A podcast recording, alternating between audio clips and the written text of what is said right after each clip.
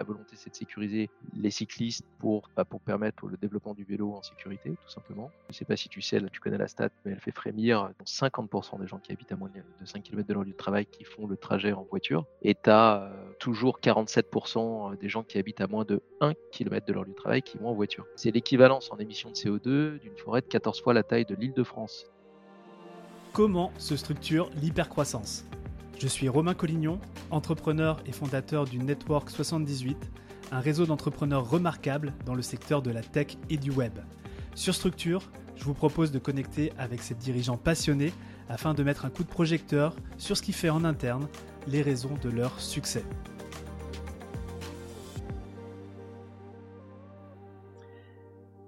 Aujourd'hui, j'ai l'immense privilège de recevoir Ronan Bouquet, CEO de GeoVélo. GeoVélo, c'est une application qui propose des trajets sécurisés aux cyclistes, mais aussi c'est un SaaS qui aide les collectivités locales à mieux comprendre les déplacements à vélo. Alors GeoVélo, en quelques chiffres, c'est 1,3 million de téléchargements. Ce sont 800 000 inscrits sur l'app GeoVélo, ça représente 10% des cyclistes.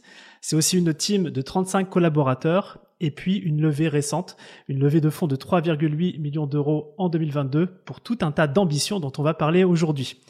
Alors je voudrais remercier avant de démarrer Antoine Laporte Vevada, qui est le CMO de GeoVélo, et puis aussi Maxime Delmotte, le fondateur de Panoply, pour cette chouette mise en relation. Alors Ronan, merci d'être avec nous aujourd'hui. Comment tu vas? Bah, Ça va bien, merci Romain pour l'invitation. Alors on va démarrer tout de suite dans le vif du sujet. Ce que je te propose pour euh, commencer, c'est qu'on parle de toi, qu'on parle de GeoVélo. Est-ce que tu peux nous partager comment toute cette aventure elle a démarré? Alors, cette aventure elle démarre pour ma part en 2021. Donc ça fait euh, deux ans. Euh, de manière assez simple, moi j'étais un peu en phase transitoire de mon antérieure expérience en tant qu'entrepreneur. Euh, où je sortais de, de, 15 ans et avec trois dernières années assez difficiles dans cette expérience-là, j'avais monté une boîte de conseil qui conseillait des startups plutôt à, impact environnemental. Et euh, de fil en aiguille, je suis euh, tombé sur les deux fondateurs de GeoVélo qui étaient Benoît et Gaël, qui sont toujours Benoît et Gaël, et qui, m'ont proposé de, les aider sur certains sujets, d'abord en tant qu'indépendant pour les aider sur des sujets de stratégie, de levée de fonds, de, business model. Euh, et, petit à petit, ça, a été plus fort. Et en mars, je suis devenu le, CEO euh, de GeoVélo à part entière. Et comment vous êtes rencontrés? On s'est rencontrés, alors c'était euh, investisseur d'investisseurs. C'est-à-dire qu'on, moi, dans les startups que j'aidais, il y avait des boards avec des investisseurs qui avaient trouvé que j'avais bien bossé sur ces startups-là pour les bien, bien, je les avais bien aidés et qui avaient des, qui ont décidé qui sont mis en relation avec des, gens du board de GeoVélo en disant bah, ce serait pas mal de répliquer ce modèle-là sur GeoVélo qui se posait pas mal de questions à cette époque-là. Et après, on s'est rencontrés tout, tout, bêtement avec les deux fondateurs autour d'un café. Ça a assez bien fité, puis euh, voilà, c'était parti pour l'aventure ensemble. Ok, génial. Est-ce que tu pourrais, alors je l'ai partagé en intro, hein, euh, ce que vous faites chez GeoVélo, mais je pense que tu es certainement la personne la mieux placée pour nous dire ce que, ce que vous faites. Tu pourrais nous partager ça? Bah, alors, GeoVélo, c'est ce que tu disais un petit peu en, préambule, c'est euh, avant tout une application qui est gratuite, qui est sans pub, euh, qui se veut fournir les meilleurs itinéraires sécurisés euh, à tout un chacun, que ce soit dans des déplacements très urbains ou dans des déplacements loisirs. Et la beauté du modèle de GeoVélo, c'est que quand, en tant qu'utilisateur, tu fais un kilomètre avec GeoVélo, c'est un kilomètre citoyen. Pourquoi? Parce que toutes les informations qu'on va capter pendant ton itinéraire vont nous aider à fournir un rationnel de décision au territoire pour qu'il puisse améliorer l'espace cyclable, le développer, en gommer les anomalies et finalement sécuriser les infrastructures. Donc on a une double action, sécurise l'utilisateur via l'application qui est gratuite et sans pub, et on aide les territoires, les villes, les collectivités à améliorer l'espace urbain avec les datas qu'on collecte. Ok, très clair. Et euh, ça a tout de suite démarré comme ça? Non, c'est pour ça que je suis arrivé au départ. C'est-à-dire que ce que GeoVélo a, a très bien fait avant que j'arrive, c'est l'application et l'acquisition communautaire. quand je suis arrivé, il y avait déjà eu, il y avait 900 ou 800 000 téléchargements et il y avait déjà une grande communauté d'usage. En revanche, quand tu as ça entre les mains, qui est un actif incroyable, tu as plein de possibilités de monétisation. Tu peux te dire, bah, je vais faire une marketplace, je vais leur vendre des, des choses sujet vélo, ou alors tu peux te dire je vais faire un modèle freemium où je vais leur faire payer des fonctionnalités de l'application un peu sympa, ou alors tu te dis j'en sais rien, je vais faire de l'assurance pour les usagers et puis je vais prendre un markup sur l'assurance. mais c'était pas dans la dans la veine, on va dire dans la dans l'ADN de GeoVélo que de faire ça. GeoVélo, ça a été un projet de passionnés au départ, un passionné de vélo, un passionné d'informatique. Sont des gens, ils ont commencé en 2010. Donc 2010, c'est le Moyen Âge hein, du digital. quand ils quand ils parlaient de vélo, quand ils parlaient de GPS vélo à l'époque, il n'y avait pas grand monde pour les écouter. donc ça a été vraiment drivé par la passion et drivé par l'envie de donner un service aux gens pour que le vélo se développe. Et on a essayé de garder cet ADN en se disant, mais en fait, si notre ADN c'est ça et qu'on génère de la data, eh ben, utilisons cette data pour améliorer l'espace cyclable, servir la mission de GeoVélo première, qui est vraiment de développer l'usage du vélo. Et donc on a, on a pris cette verticale principale, cette épine dorsale, on peut dire principale, et puis on est, on est parti dans, dans cette aventure-là en se disant, mais là-dessus, il y a beaucoup de choses à faire. Hein. La data, enfin le, sujet vélo en Europe, c'est 18 milliards qui sont dépensés chaque année par les, la communauté européenne, par l'Europe, sur les sujets vélo, et il n'y a aucun rationnel de décision pour dépenser correctement ces 18 milliards. Donc tu vois qu'il y a un sujet intéressant à cruncher d'un point de vue data. Et ce qui est vrai en Europe est aussi vrai à l'international. Donc on peut tout à fait s'internationaliser sur ce modèle-là. Très clair. je vais revenir peut-être sur un, bout de ton histoire où effectivement tu as commencé à, travailler avec Gaël et, Benoît, les cofondateurs, en tant qu'indépendant. Et puis après, tu as, vraiment pris la casquette de CEO. Je serais curieux que tu me racontes comment la décision se prend. Qu'est-ce qui se passe? Quels sont les, enjeux à ce moment-là de, cette transition euh, d'indépendant ou de, conseil à DG ben, en, fait, c'était un peu euh, opportuniste aussi. C'est-à-dire que quand j'ai quitté ma boîte euh, d'avant, d'ailleurs, j'étais en mode transition, ça, j'étais encore CEO de mon ancienne boîte et j'ai dit à mon board, en même temps que de gérer la crise, parce que j'ai eu une crise à gérer dans cette expérience précédente sur la fin, j'avais envie de faire des choses plus positives. Donc j'avais demandé à mon board à l'époque de créer une boîte de conseil en parallèle, dans laquelle, de fait, j'étais indépendant. C'est-à-dire que je venais en, aidant les startups, euh, au début de manière très gracieuse et ensuite en faisant payer mes services. Et puis, je pense que secrètement, je cherchais le projet accompagné de manière plus forte, plus ferme, avec un statut plus permanent mais que ce statut d'indépendant m'a permis de, tester plein de choses et de voir plein de, plein de startups différentes. Donc ça s'est fait comme ça. Et puis il faut aussi, d'un point de vue, ça c'est mon point de vue, puis le point de vue côté GeoVélo, tu as deux fondateurs qui sont là depuis 10 ou 12 ans à suer toutes les gouttes de leur front pour réussir à faire marcher une aventure. et tu as une tierce personne qui arrive quand, je ne vais pas dire pour tirer les marrons du feu parce qu'il y a du boulot à faire, mais en tout cas, qui arrive quand cette phase de souffrance, elle est quand même un peu passée. Donc c'est un peu un mariage à trois. Et le statut d'indépendant, il a un côté qui est extrêmement rassurant pour tout le monde. pour moi, parce que ça me permet de tester l'entreprise, voir si j'ai envie de bosser avec les fondateurs. Et puis eux, pareil, c'est assez peu engageant. et puis ça t'oblige à une forme de culture du delivery qui est pour moi, qui m'est très cher, qui est de dire, bah, je vais déjà vous montrer de quoi je suis capable avant de vous demander quoi que ce soit. et donc c'est un peu ce qui s'est passé j'ai travaillé sur la, le, business model de GeoVélo, la stratégie, le BP. j'ai commencé à travailler sur la levée de fonds, parce qu'on était en train de travailler sur une levée de fonds, avec plutôt des bons résultats qui les ont convaincus que, que j'étais la bonne personne pour continuer à accompagner le business. Voilà, donc ça s'est fait assez naturellement.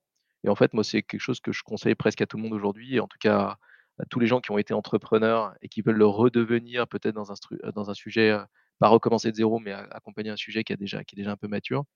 C'est très malin de commencer en, en tant qu'indépendant parce que tout le monde est sécurisé comme ça. Et le deal était clair dès le départ quand tu as commencé l'émission? Ouais, complètement. Ouais. Enfin, je, dirais presque, dans ma tête, il n'y avait pas de volonté d'en être le CEO. C'était plus de les accompagner de les aider. Et puis après, sur les modalités contractuelles, je m'en foutais un peu, quoi. Que je sois indépendant, que je sois salarié ou que je sois mandataire social de la boîte, ça avait peu d'importance. Mais ça s'est fait comme ça parce qu'en fait, tout le monde avait envie de sécuriser tout le monde et, voilà. Ok.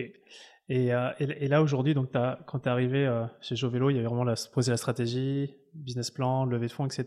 Là, aujourd'hui, quand tu es Je ne sais pas si je peux dire que c'est du récurrent ce que tu fais, parce qu'il y a plein de projets, mais c'est quoi tes responsabilités euh, de manière globale sur GeoVélo mmh, alors j'ai deux choses. Déjà, je suis le CEO de GeoVélo, certes, mais je suis aussi son directeur commercial, parce que je jugeais que c'était plus malin à ce stade de maturité de la boîte que je prenne aussi la partie commerciale. Donc j'ai un groupement qui est lié au commerce, au suivi du commerce, au rendez-vous client, euh, euh, qui est là et du, ongoing récurrent avec des points d'équipe réguliers, des one-to-one avec mes commerciaux et, des, points d'équipe réguliers hebdomadaires, donc qui me prend pas mal de temps. J'ai 11 personnes en râteau hiérarchique direct avec qui je m'astreins d'avoir un point individuel hebdomadaire. Donc ça fait 11 points individuels hebdomadaires qu'on prépare, qui donnent des choses derrière. Donc ça prend déjà pas mal de temps, tout cet aspect managérial.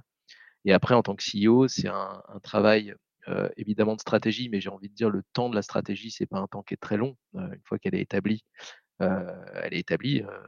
voilà, mais c'est surtout une, question de, bien déterminer l'organisation de la boîte, les process pour adresser cette stratégie, pas en déroger de trop, c'est-à-dire savoir être agile et saisir des opportunités si elles se présentent, mais surtout rester sur son épine dorsale initiale pour pas se retrouver à partir dans tous les sens et finalement déployer tes ressources là où il ne faudrait pas, alors qu'il faut tout mettre, tous les chevaux dans la bataille, tous les moyens dans la bataille de, la stratégie initiale que tu as bâtie pour bien la tester et aller à fond. Donc c'est un travail vraiment de, j'ai envie de dire, d'arbitrage euh, presque permanent. On dit qu'un entrepreneur, c'est un décideur, mais en fait, c'est ça. Hein. C'est-à-dire que chaque jour, tu dois prendre 15 ou 20 ou 30 décisions pour être en phase avec ta stratégie cadrer le travail des équipes, faire en sorte qu'elles avancent dans le sens où tu le souhaites, et en même temps leur laisser la liberté l'agilité d'apporter. Donc c'est un, peu un jeu d'équilibriste. mais 90% de mon temps, je le passe, avec les équipes à, les gérer. Et 30% de mon temps en rendez-vous client. Tu vas me dire 90 et 30, ça fait pas 100%. Bah, c'est parce que je travaille un peu plus que, que la moyenne des gens, je crois. J'y passe mes soirs et mes week-ends. Ok, très clair. Alors, tu as employé deux fois l'expression euh, colonne vertébrale sur la stratégie, donc je, sens et on sent que tu vois, c'est, c'est le cap et t'en déroges pas. Euh, mais j'imagine quand même que il doit y avoir des opportunités, des objets brillants, des trucs qui arrivent et on se dit tiens, on va peut-être aller là-dessus. Toi, c'est, c'est quoi un petit peu les, les pare-feux que tu as pu mettre en place, alors que ce soit avec tes équipes ou même euh, au sein de la boîte structurellement parlant pour garder le cap et, pas aller ailleurs. Alors ça, c'est le plus dur, Robin, parce qu'en fait, il y, a, des moments, j'ai participé à pas mal de, projets de start-up. Il y a des projets sur lesquels tu as, du mal à trouver des voies de monétisation. Euh, GeoVélo, c'est exactement l'inverse. C'est-à-dire que sur le sujet vélo, les voies de monétisation, il y en a plein. Il y en a tous les jours des nouvelles qui apparaissent. À chaque fois que tu as un partenaire, un fournisseur, que, sais-je, un client en visio, en direct, tu te rends compte que en fait, tu pourrais aussi faire un business model avec ça. Et la difficulté, elle est de tenir ce cap, c'est-à-dire de ne pas trop papillonner, parce que quand tu es dans une startup, tu es certes 35, 35 c'est beaucoup, il y a 27 ingénieurs. Pour bien des startups, c'est un grand nombre, mais ça reste que 35 personnes. Donc si tu commences à papillonner, en fait, ton énergie, elle se, elle va pas forcément là où tu pensais qu'elle irait au départ quand tu as écrit ta stratégie. Donc, il faut réussir à focaliser les ressources là où tu penses que c'est bien au départ, mais être un peu en test and learn. C'est-à-dire que si tu vois que ça ne fit pas, que ta stratégie, celle que tu avais écrite, bah, finalement, quand tu y mets les ressources, elle ne donne pas les fruits que tu imaginais ou pas aussi fort, voilà, bah là, il faut être capable d'être un peu agile. En revanche, si tu vois que ça donne bien, il faut te focaliser dessus pour, pour, pour, pour l'optimiser, aller, aller à fond. Et donc, moi, mon travail, bah, on, a, on a établi plein de, plein de méthodos, plein de process en interne. Euh, on a déjà une, roadmap produit qui est très claire. Euh, on a une roadmap commerciale qui est très claire. Euh, déjà, de l'établir, on fonctionne par objectif et key results, par OKR. donc, chacun a des, a des, objectifs très court terme au trimestre. Alors pour les commerciaux, c'est encore plus court terme, c'est à la semaine, au mois. Mais pour les, le, produit, le market, c'est plutôt euh, mensuel ou au trimestre, euh, voire biannuel, annuel. Euh, et, chaque département a ses objectifs qui sont clairs, qui sont en fait des déclinaisons de la stratégie initiale en objectifs puis sous-objectifs, de sorte que si tu réalises tes sous-objectifs, normalement les objectifs le sont le son aussi et la stratégie, atteinte. Un petit mot peut-être sur la roadmap commerciale, ça tu un exemple? Ça ressemble à quoi? Parce que tu parles d'une pulsation hebdomadaire, mais de manière globale, comment elle vient s'inscrire dans la stratégie? Heu, bah, en fait, c'est bah, pareil, c'est assez simple. Tu as un BP sur lequel tu t'engages. On a fait une levée de fonds, donc on a les fonds d'investissement qui ont mis de l'argent chez Jeux Vélo, que sont, heu, Seventure Partners, qui est un fonds de BPCE et la Banque des Territoires, qui est la Caisse des dépôts et consignations. Heu, bah, ils s'attendent à ce que tu délivres un chiffre d'affaires. D'un point de vue commercial, c'est presque le plus simple. C'est-à-dire que ce chiffre d'affaires, bah, tu le tu le ventiles en produits. Dans quels sont les produits et les solutions qui vont permettre d'atteindre ce chiffre d'affaires-là? Quels sont les commerciaux qui vont adresser, enfin vendre ces produits-là et à quelle catégorie de clientèle?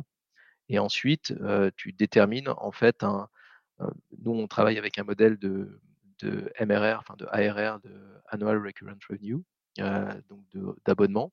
Donc tu sais ce que tu as déjà fait puisque en fait l'abonnement est reconduit l'année d'après, et tu sais ce qu'il te reste à faire et sur le reste à faire, tu établis un plan d'action assez assez rigoureux pour te dire: «Bah, voilà comment je vais le faire» et si tu fais ça, en plus on est dans un process de vente complexe, c'est-à-dire qu'on s'adresse à des gens qui sont à des multi-interlocuteurs. Mmh si tu fais ça et si tu adresses bien toutes les personnes, tous les acteurs que tu as identifiés de la vente complexe, normalement tu réussis tu réussis ton plan commercial. OK. Je sens dans ta façon de d'exprimer les choses, heu, vraiment une clarté structurelle, heu. J'arrive à décomposer le plan, tu vois, à travers l'audio. Hem, alors là, je vais je vais aller sur un autre sujet, un sujet, tu l'as dit, vous êtes, vous êtes combien de salariés là, dans la boîte? 35. 35 et ce que j'ai compris, c'est que ça s'est fait en un temps record. L'année dernière, vous étiez une une dizaine. Exactement. Ouais, tu pourrais nous parler un petit peu, tu vois, des des enjeux, heu, de ça, des points de vigilance, des des choses que vous avez mis en Alors place pour que la la mayonnaise prenne? ouais, alors là là j'ai eu de la chance, heu, j'ai eu de la chance, c'est que le projet que porte GeoVélo est tellement appétant, heu, à la fois pour les techs, les développeurs, que pour les gens de la com, du market et du commerce que, mmh, j'ai pas de difficulté. C'est un projet environnemental. C'est une mission environnementale à GeoVélo, la volonté, c'est de sécuriser les cyclistes pour leur permettre, bah, pour permettre le développement du vélo en sécurité, tout simplement. Et donc il y a un vrai sujet environnemental, ce que je ne sais pas si tu sais, tu connais la stat, mais elle fait frémir. Tu as 25% des, hem, gens qui habitent à moins de 5 kilomètres de leur lieu de travail, pardon, 50% des gens qui habitent à moins de de 5 kilomètres de leur lieu de travail qui font le trajet en voiture et tu as, hem, toujours 47% des gens qui habitent à moins de 1 kilomètre de leur lieu de travail qui vont en voiture. Et ça fait, heu, 30 millions de kilomètres, faits chaque année, par ces actifs. C'est l'équivalence en émissions de CO2 d'une forêt de 14 fois la taille de l'Île-de-France, si on devait, rétablir le la neutralité. C'est-à-dire si on devait, Mmh. absorber ces émissions, la contrepartie en émissions de CO2. Et donc, le vélo, on enfin ces kilomètres-là sont transposables en kilomètres vélo, mais le pain point, la difficulté, c'est la sécurité ou l'insécurité ressentie des cyclistes. Pour faire venir des nouveaux cyclistes, les transformer, ces automobilistes en cyclistes, il faut les sécuriser. Et donc ça, c'est notre sujet et ce sujet-là, bah, il fait venir facilement les gens. C'est-à-dire que les gens ont envie de tu t'en es rendu compte, je pense, Romain, mais tout le monde s'en rend compte dans les startups aujourd'hui, ils ont envie d'avoir du sens dans leur boulot. Heu, ils ont envie de certes de bosser, gagner leur vie mais avoir un un projet qui a du sens, qui grandit vite. Et ça, GeoVélo coche un peu toutes les cases.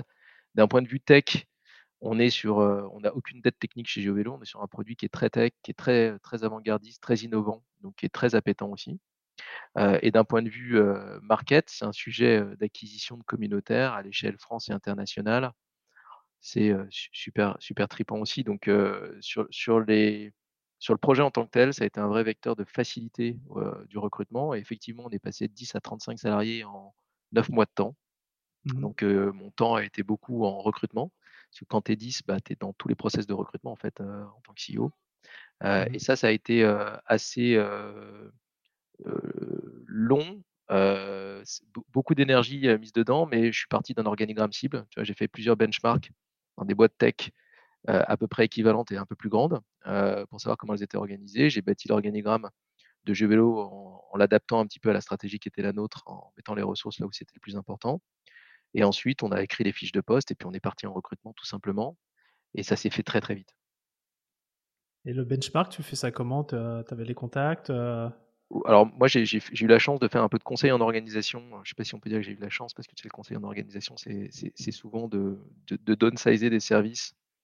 Heu, donc c'est pas toujours très plaisant à faire, mais ça t'apprend plein de choses, heu, savoir comment comment écrire un process, que comment savoir faire une matrice des des rôles et responsabilités. Et ça, ça te permet d'avoir une vision assez claire de ce qu'est une organisation cible. Donc comment je fais mon benchmark?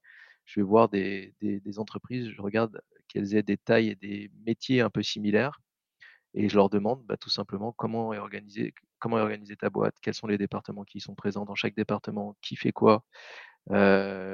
Comment les gens interagissent? Est-ce que c'était sur une méthodo agile ou plutôt une heu, waterfall ou autre? Enfin voilà, donc heu, il y a plein de questions à poser et beaucoup en itération.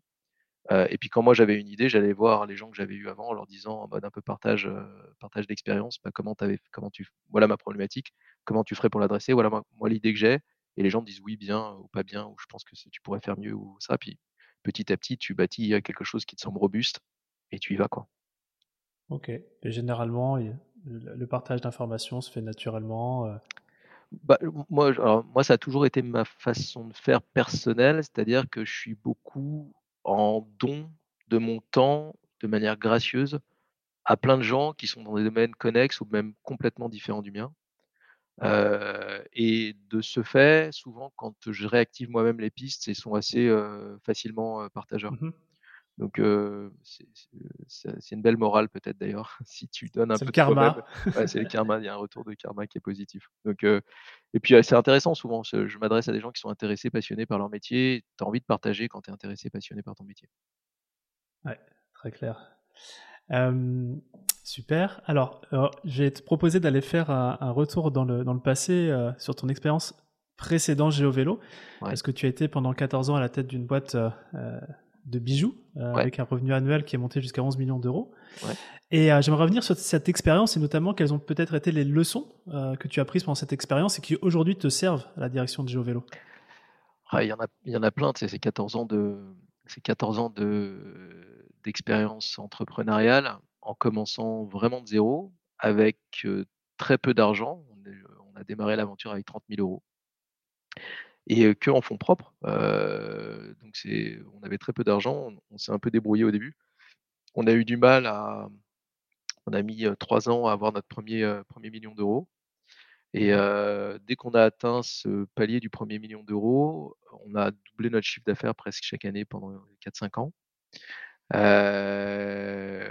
On a fait plusieurs levées de fonds, donc il y a eu une une phase qui a été une phase, très, euphorique, heu, naïvement euphorique. Heu, c'est-à-dire que l'argent rentrait facilement, presque tout ce qu'on entreprenait réussissait à partir d'une certaine à partir de 2-3 ans d'existence de la boîte. Les fonds arrivaient, les les investisseurs étaient là, enfin, on a fait 2 levées de fonds successives, voilà.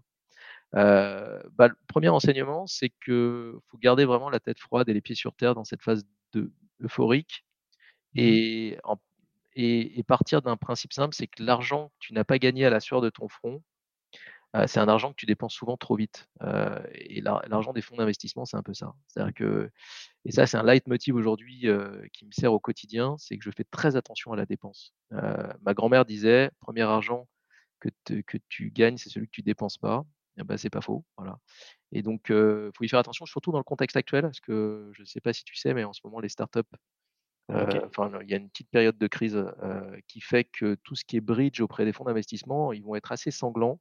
Donc on a intérêt, tout le monde a intérêt à faire attention à ses dépenses et à et à avoir du cash en banque, heu, pour passer cette période-là parce que ça reviendra, hein, les investissements, il y a il y a plus d'argent en France qu'il y a de bons projets à à à accompagner à Ouais. accompagner mais heu, mais mais heu, mais néanmoins en ce moment ils sont frileux. Donc ça c'est le 1er enseignement. Le 2e enseignement, c'est qu'il faut avoir une vraie culture du delivery. C'est-à-dire que, heu, il y a eu toute une phase, heu, j'ai envie de dire de bien-pensance des start-up qui pensaient qu'en en mettant, heu, des baby-foot et des et des chief happiness officer, on en est un peu revenus, mais néanmoins, il y a encore un petit peu cette culture de, «Je veux de la balance, je veux du bien-être, je veux ceci, je veux cela». En fait, quand tu es dans une start-up, que tu sois entrepreneur ou que tu sois salarié, bah, c'est pas toujours des choses qu'on peut réussir à à à faire facilement. C'est-à-dire que tu es quand même à un moment ou à un autre, il faut que tu sois productif de quelque chose et Mmh. et et ça, je pense que ce message-là, il faut avoir la clarté de le dire à l'embauche à quelqu'un. Moi, j'ai on a on a fait rentrer des gens là aujourd'hui chez GeoVélo.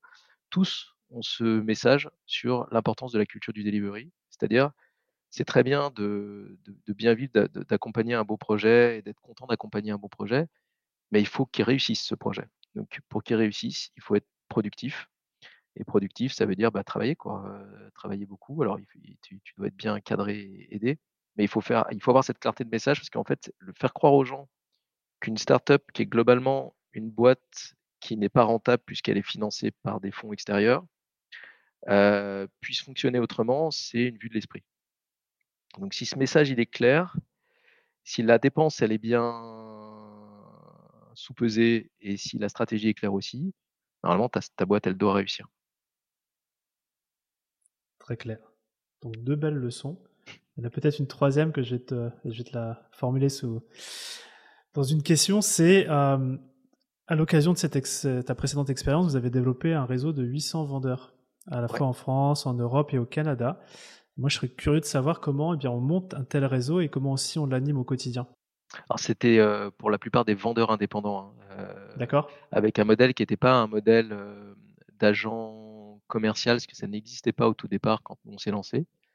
Mais c'était un un modèle d'indépendant, qui qui alors comment comment on fait? Il y avait pas encore une une énorme digitalisation du recrutement à l'époque, heu, donc il y a eu beaucoup de presse-papier au début pour pour lancer le le réseau et on était beaucoup sur le terrain. Donc c'était presque, heu, antinomique avec, heu, la culture qu'on connaît aujourd'hui. Mmh Mais donc on était sur le terrain, on rencontrait les gens, au début, il y avait cinq sept personnes. Puis les cinq sept personnes, on leur disait: «Bah, regarde, d'autres gens peuvent nous rejoindre de parmi tes connaissances» et cetera et donc en fait, ces cinq sept donnaient dix douze. Puis petit à petit, on a créé un un un réseau d'une centaine de vendeurs qui a été une taille critique, qui nous a permis de faire marcher la cooptation à fond. Heu et ensuite, il y a eu les outils, heu, de recrutement. À l'époque, Facebook était un très, très bon vecteur, heu, avant que l'algorithme change 18 fois, et et maintenant t'em t'empêche de faire, quelque acquisition que ce soit. Mais avant, on arrivait à c'était incroyable avec, je vais dire 5 000 €, on arrivait à avoir 500 formulaires de candidature Ah et on arrivait à recruter, heu, 35-40 personnes, qui allaient générer chacune 15 000 € de chiffre d'affaires. Donc c'était un super modèle, quoi. On arrivait très, très bien à recruter. En revanche, on s'est heurté à une vraie difficulté, c'est que, bah, tu en as 50, tu en as 100, tu en as 200. Heu, certes, tu les réunis, mais tu dois les former, tu dois gérer l'administratif, lié à lié à la paye, ne serait-ce que ça, mais tu dois aussi gérer, les incentives, les éventuels challenges pour les motiver, la les la communication entre eux et cetera et en fait, il y avait pas de solution qui existait. Donc on a créé une, solution, presque from scratch.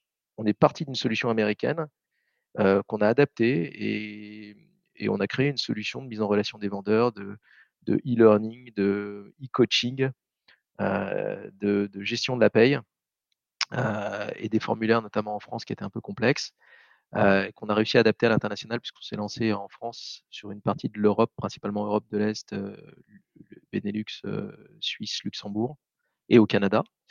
Et ensuite on a ça a été un des pivots qu'on a fait, dans cette société. On a vendu cette solution à des concurrents et à d'autres sociétés qui avaient des raisons de vendeurs indépendants. Donc on a fait ce pivot mode SaaS et ça nous a beaucoup aidé en fait à gérer, la taille de notre réseau. Sinon on aurait été incapable de la gérer. OK et donc l'aventure s'est terminée, c'était quoi en pour toi en tous tous les cas 2021, un petit peu avant? O ouais, un petit p un petit peu avant, on a eu une crise, alors c'était ça que j'ai pas terminé dans mon dans mon histoire précédente, mais les sur les sur les 14 ans, il y a les 3 dernières années ont été une période de crise. On a eu un une concurrence déloyale d'un concurrent luxembourgeois, heu, que je que je ne nommerai pas, mais qui a qui a été phagocyté un quart de notre réseau de vendeurs. Donc on a perdu mécaniquement un quart de notre chiffre d'affaires. On s'est retrouvé dans une sol dans une situation où en fait, heu, l'argent, heu, de la dernière levée de fonds qui devait servir à des développements, des investissements intelligents, elle a plutôt servi à boucher les trous. Avec l'aval de nos investisseurs qui étaient, bien tristes pour nous, mais qui voyaient aussi leur argent, partir dans quelque chose de radicalement différent de ce que l'on avait proposé au départ et donc j'ai eu à gérer cette crise, de heu, procès en concurrence déloyale, il y avait de la collusion avec certains de nos salariés, donc des des procès avec nos salariés. Enfin bon, ça a été très juridique, très douloureux. On a réussi à en sortir, donc ça, c'était la bonne nouvelle. Mais sur ces 2-3 dernières années, j'ai, switché vers, le en parallèle avec le le le modèle de dont je t'ai parlé tout à l'heure, c'est-à-dire d'indépendant pour aider des startups en parallèle. Mmh. OK. Très bien, superbe. Et ben, je te propose de revenir sur, GeoVélo. On va revenir dans le dans le présent. Tu l'as mentionné, hein, vous êtes une boîte, avec des convictions fortes, une mission forte, vous êtes engagés. Hem, est-ce que tu pourrais nous parler des des valeurs de Géo de GeoVélo? Donc on a bien compris la culture du delivery, Oh bravo, ouais. a certainement d'autres? Ouais, c'est c'était peut-être un peu fort, heu, la façon de le dire, parce qu'il y a il y a évidemment plein d'autres valeurs. Déjà, quand je suis arrivé, il y avait un un noyau dur d'une dizaine de salariés qui étaient très engagés, heu, très engagés vélo, très engagés environnement. Donc cette valeur de l'engagement, on a complètement réussi à la garder. C'est même, pas un critère de recrutement parce qu'on a des personnes qu'on a recrutées qui avaient pas spécialement d'en d'engagement ni environnemental, ni vélo, ni sport. Mais en tout cas, c'est, quand même en filigrane à peu près dans tous les profils de GeoVélo. C'est-à-dire que le le l'envie de s'engager, dans l'engagement, il y a aussi un peu cette culture du delivery dont tu parles. C'est-à-dire que s'engager à quoi? Mais s'engager à faire avancer cette cause et pour la faire avancer, bah, il faut bien délivrer quelque chose. Après, il y a une, une vraie humanité, chez GeoVélo. Cette humanité, enfin moi je la vois au quotidien, enfin il y a pas de francs-tireurs ni de mercenaires chez nous, tout le monde s'aide fait du dépassement de fonction pour aller aider le collègue, le collaborateur, le nouveau qui arrive, prendre le temps, d'expliquer malgré parfois des des journées très, très denses, Mmh. et mmh et puis se mettre à la place de l'autre, et ça, c'est vraiment ça transpire chez chacun et ça fait une ambiance de boulot qui est vraiment incroyable, et je crois pouvoir dire même dans ma boîte d'avant, que j'ai jamais connu une ambiance comme ça. Donc c'est vraiment une, c'est plein de belles valeurs en fait que partagent les personnes qui ont rejoint GeoVélo et l'aventure. Et vous êtes, au même endroit? Non, non, non, on a sites? on a 2 sites, ouais. Au départ, c'est une, heu, GeoVélo, c'est une, société tourangelle, donc basée à Tours. Mmh mh. Hem, Tours, heu, c'est le siège social de GeoVélo et à Tours, il y a toutes les équipes tech, enfin l'essentiel des équipes tech, même si on a quelques devs à Paris et c'est possible aussi d'avoir des devs à Paris, mais heu, c'est, heu, 24 personnes, donc 2 tiers des effectifs sont là-bas. Et À Paris, on a la deuxième deuxième établissement. Là, on a toutes les équipes market, heu, commerce et direction. Est-ce que vos clients sont sur Paris ou c'est plus une un côté, heu, les profils sont dans dans Non, les clients, ils sont ils sont un peu partout. Enfin, c'est, tu sais, nos clients principaux sont, heu, collectivités, ça, ouais. principalement, et France et international. Donc en France, collectivité, tu en as tu en tu en as partout. Heu, on est en en en en taille de communauté d'u d'utilisateurs, il y en a beaucoup parce qu'à Paris, puisque c'est un bassin, heu, où il y a une densité de population plus importante et puis il y a une grosse pratique du vélo, mais la on a de la data partout en France et de plus en plus dans le monde. Et heu, dernière question sur, sur ces 2 sites, est-ce que vous avez mis en place des moyens de communication, particuliers pour, ou même que ce soit pour, la culture d'entreprise, ce genre de choses, pour que les 2 sites, Ouais, on a elle soit bien là? alors il y a des des é enfin pas des échanges, mais on on a un gros budget qui est prévu pour permettre aux gens d'aller de Paris vers Tours et de Tours vers Paris, de rester dormir, de passer des moments ensemble. Donc on essaie vraiment de faciliter, de favoriser ces échanges. Heu, tu vois, là, on est en train de se parler, heu, on est mardi, heu, il y a, je dirais un tiers de l'équipe parisienne qui est à Tours en ce moment, et il y a bien un tiers de l'équipe, peut-être pas un tiers, un quart de l'équipe tourangelle qui est à Paris.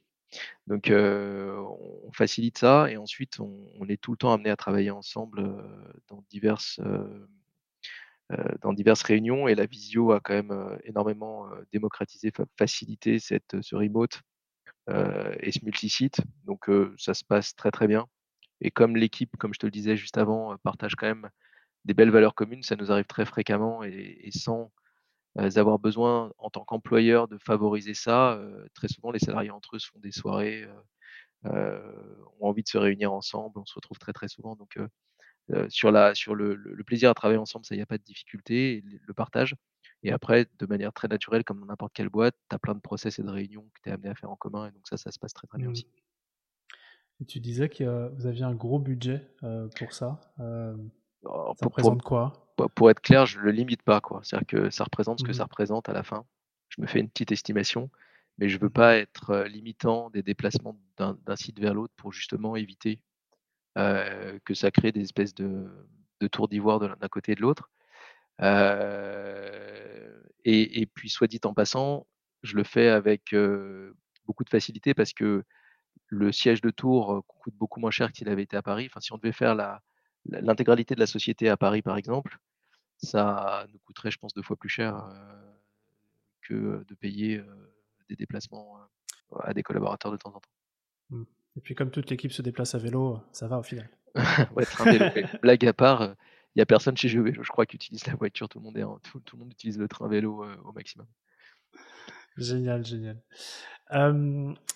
Et bien, j'aimerais te poser une question que j'ai l'habitude de poser à l'ensemble de mes guests. C'est, heu, la question structure. Moi, je serais très curieux que tu nous partages, heu, une fois qu'on a, heu, clôturé, cet échange ensemble, que tu nous dises, voilà, sur quel challenge structurel, tu es en train de bosser en ce moment pour GeoVélo? Bah, là, c'est clairement l'internationalisation, avec, un challenge qui est on a trouvé alors, pour l'international et sur la partie, SaaS, heu, analyse de data, on a un distributeur qui nous distribue à l'international, qui sont des gens avec qui on s'entend très bien, qui sont français, heu, qui est une boîte qui s'appelle Quanteo, heu, qui fait de la data aussi, mais plus du comptage physique. On arrive à faire un produit mêlé avec le leur, avec, on match leur jeu de data aussi dans notre produit.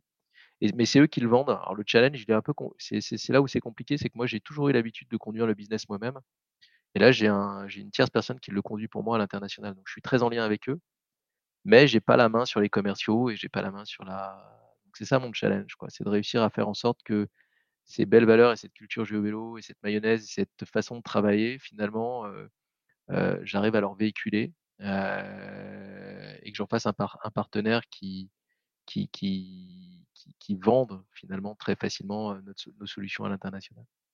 Heu, mais c'est clairement l'internationalisation avec un un challenge additionnel, c'est que qui dit analyse de data, dit data à analyser et heu, les data, il faut les créer. C'est-à-dire qu'il faut créer des communautés d'usage dans chaque pays où on va Mmh. et heu, sinon en fait, on n'a rien à vendre.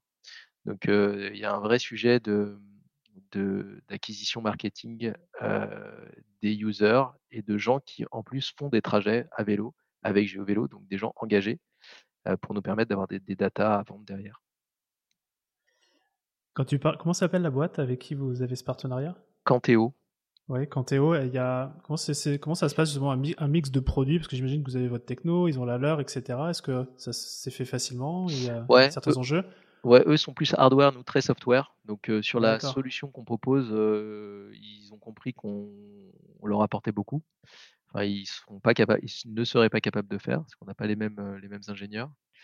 Heu, en revanche, eux enrichissent cette solution avec des datas qu'eux génèrent eux-mêmes et surtout, ils ont une équipe, pour te donner un ordre d'idée, Quanteo, c'est, heu, 4 500 clients dans le monde, Mmh. 47 des 50 plus grandes villes des États-Unis, heu et qui adressent exactement les clients qui sont les nôtres, les prospects, les qui sont les nôtres donc avec une force de vente de quarante une quarantaine de vendeurs. Heu, avant que GeoVélo atteigne cette force de frappe, Tu vois, il y a besoin d'un petit peu de temps et beaucoup d'argent. Heu, là, on rentre directement dans une cour beaucoup plus grande, heu, mais l'enjeu, c'est de faire en sorte que, au-delà du contrat qu'on s'est écrit bah, c'est que ça fonctionne. C'est-à-dire que tous les vendeurs aient envie de vendre des solutions de jeux vélo, les bien prises en main, la comprennent bien, la valorisent bien. Voilà, donc il y a tous ces enjeux-là qui ren qui qui sont des enjeux un petit peu décalés, mais qui sont, heu, décalés par rapport à quand tu as le commercial directement dans tes équipes mais qui qui qui t'oblige à un travail un peu différent. Et Quanteo, c'est, heu, comment comment s'est écrite, l'histoire? Comment ça ça a démarré? Bah, c'est quand je suis arrivé en fait, quand je suis arrivé, on se tournait autour de GeoVélo pas mal parce qu'on voyait qu'il y avait des des possibilités de de de de de croisement de nos jeux de données et puis il y a eu une réunion, on s'est mis autour de la table et où j'ai dit au DG de Quanteo, heu, qui s'appelle Enrico, j'ai dit: «Écoute Enrico, sur les jeux de données, ça, il n'y a pas de sujet, on peut travailler ensemble, etc. Mais il y a peut-être un sujet qui est juste de distribution et de partenariat de distribution parce que on veut, s'internationaliser, vous, vous y êtes déjà. Et en fait, on a bâti le contrat à partir de ça. Ça a mis un an à s'écrire ce contrat, donc ça a été assez long. on y est arrivé et puis on avait tous les deux très envie, donc maintenant on y est. Ok, très bien, super, très, très intéressant. C'est la première fois que sur le podcast, on parle d'internationalisation via ce, ce fil justement d'un distributeur euh, du produit. Bah, en fait, c'est l'internationalisation d'une startup, c'est pour l'avoir vécu aussi pareil par ailleurs, c'est assez complexe parce que tu es obligé à un moment ou à un autre d'avoir un country manager à qui tu fais confiance, mais que tu connais pas, tu connais pas sa culture, tu sais pas ce qu'il a fait. Parce qu'en fait, tu maîtrises plutôt bien ce que tu fais dans ton propre pays. Et quand tu pars à l'international, c'est pas les mêmes cultures, pas la même façon. Tu as, l'impression que tu as une star entre les mains parfois et en fait pas du tout. Mmh. et donc c'est plus difficile pour toi de valider les compétences et les connaissances nécessaires que dans ton propre pays. donc la voie du country manager, elle, est, elle, fonctionne aussi, mais elle est beaucoup plus périlleuse. Et c'est pour ça qu'il y a beaucoup de startups qui dévissent, parce que c'est très difficile de se scaler à l'international si tu n'as pas ah, soit si tu as, soit as, un produit, une solution mode SaaS c'est complètement en automation et là, il n'y a pas de sujet de commerciaux. Mmh. Mais si tu as besoin d'avoir quelqu'un qui présente un produit, une solution complexe, bah, tu as intérêt à avoir des gens qui sont, qui sont bons et c'est pas, pas facile à recruter. Quoi. Super intéressant. Écoute, j'ai une dernière question pour toi. J'aimerais que. Tu es à Paris ou tu es à Tours? Moi, je suis, je suis un peu entre les deux, mais je suis plutôt à Paris. Ouais. Ok, bon, bah écoute, je débarque à, Paris euh, dans les bureaux de Vélo avec une bouteille de champagne dans un an. Euh, et on trinque, évidemment. Par contre, il faut qu'aujourd'hui tu me dises à quel succès on va trinquer dans un an. Eh ben, on va trinquer au fait qu'on a réussi notre internationalisation. Et pour moi, réussir mon internationalisation, c'est avoir 8-10 villes emblématiques qui auraient signé euh, pour GeoVélo. Là, on a Montréal en cours. Euh, c'est pas encore signé. Mmh mais Montréal plus équivalence Montréal, dans un an, x 8. Ok, donc 8 fois Montréal. C'est précis ou pas? C'est autant précis que tout, ton, tout, le déploiement de ta stratégie, donc euh, ça ne m'étonne pas. je serais ravi avec ça, ouais, avec plaisir. Eh ben, tu peux même boire une bière hein, si tu veux, parce que tu sais, c'est moins cher. Mais bon, tant qu'il y a des bulles, ça sera le principal. Exactement. Eh ben, écoute Ronan, merci euh, énormément pour, euh, pour tout ton, ton partage, euh, pour cette interview vraiment excellente. Moi, je repars avec pas mal de choses, rien que ce sujet de, de l'internationalisation auquel je ne m'attendais pas à travers cet échange où j'étais très agréablement surpris de, de, votre stratégie. Et puis, puis voilà, ton, histoire, celle d'avoir pris la direction d'une boîte. Bref, je suis conquis. Merci pour tout. Merci beaucoup Romain pour l'invitation. Puis c'était un plaisir très partagé. Je te dis à très bientôt. À bientôt. Merci d'avoir écouté cet épisode de Structure. J'espère qu'il vous a plu. Si c'est le cas, parlez-en cette semaine. Pendant par exemple votre prochain déj entre entrepreneurs. Car chaque boîte que l'on aide à grandir avec cette sérénité qu'apporte la structure est pour nous un succès. Un succès pour le dirigeant et surtout, ne l'oublions pas, un succès pour le bien-être de ses équipes. Maintenant, si vous souhaitez contribuer encore un peu plus à cette mission, abonnez-vous et laissez-moi un commentaire sympa accompagné du fameux 5 étoiles sur Apple Podcast. Ça fait toujours plaisir. Et évidemment, si on peut vous aider à connecter et à échanger avec d'autres entrepreneurs qui sont eux aussi en hypercroissance, c'est notre métier. Envoyez-nous simplement un email à structure@romaincollignon.com et on trouvera forcément un groupe d'entrepreneurs fait pour vous. À bientôt.